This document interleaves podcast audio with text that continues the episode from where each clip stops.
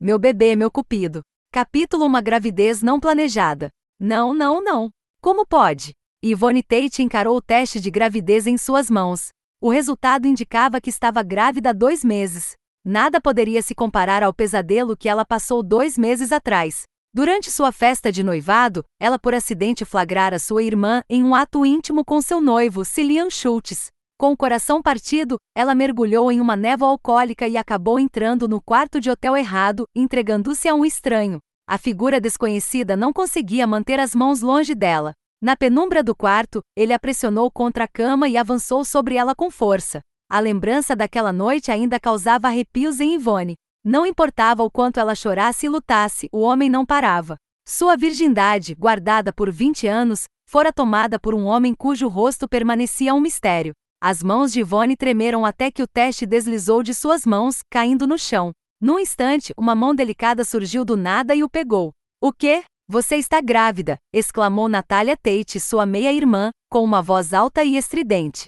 Silêncio! Ivone estava indignada e envergonhada. Ela atribuía a culpa disso tanto a Natália quanto ao traidor de Cilian. Afinal, se não tivessem atraído, ela não teria bebido e entrado no quarto errado naquela noite. Natália nunca fora conhecida por sua tranquilidade. Agora, sentindo-se provocada, elevou propositadamente o volume de sua voz. Ah, Ivone! Se não estou enganada, você estava em um relacionamento com Cilian até dois meses atrás, não estava? Como pode estar grávida? Você o traiu? É óbvio que não. Ivone encarava Natália com um olhar mortal nesse instante. Como essa mulher se atrevia a acusá-la de traição, quando ela mesma dormira com Cilian durante a festa de noivado da irmã? Ivone se perguntava se ela sofria de amnésia ou simplesmente não tinha vergonha na cara. Não ouse me acusar de ser promíscua. Eu jamais traí Cilian. Além disso, você não tem medo nem vergonha? Não teme que eu conte ao mundo inteiro que você é a mulher que se deitou com o noivo de sua própria irmã? Um leve sorriso surgiu nos lábios de Natália. Ela balançou o pedaço de papel em suas mãos e disse: Vá em frente se tiver coragem. A verdade é que a vadia aqui é você.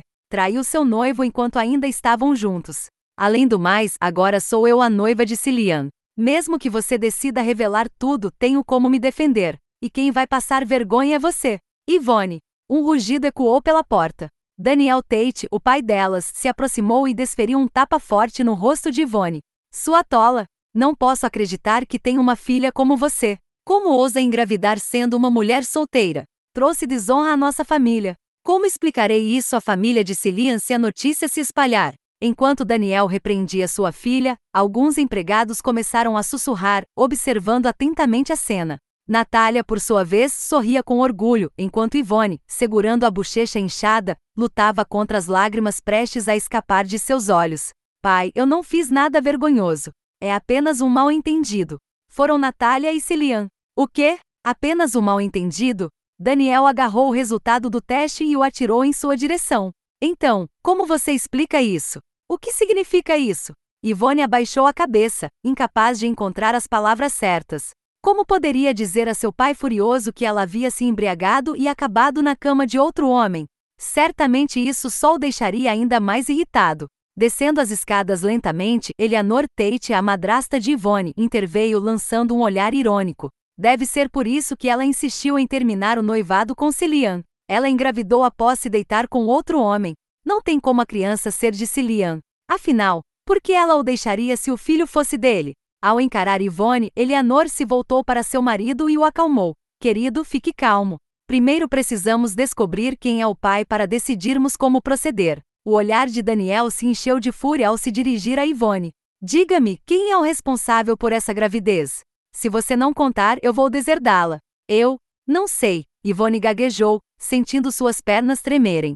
Ela não tinha conseguido ver claramente o rosto daquele homem. Não só o quarto estava mergulhado na escuridão naquela noite, mas sua visão também estava turva por causa da bebedeira. A única coisa que ela conseguia lembrar era o aroma de sândalo que emanava do homem. Como pode não saber quem te engravidou? Está tentando encobrir algo? Que falta de vergonha! Daniel ficou furioso e desferiu outro tapa forte na outra bochecha de Ivone, fazendo-a cambalear para trás e cair no chão. Com as duas mãos segurando as bochechas inchadas, Ivone começou a chorar. Era muito injusto que ninguém estivesse ao seu lado. Ivone sabia que Natália queria arruinar sua reputação para expulsá-la de casa.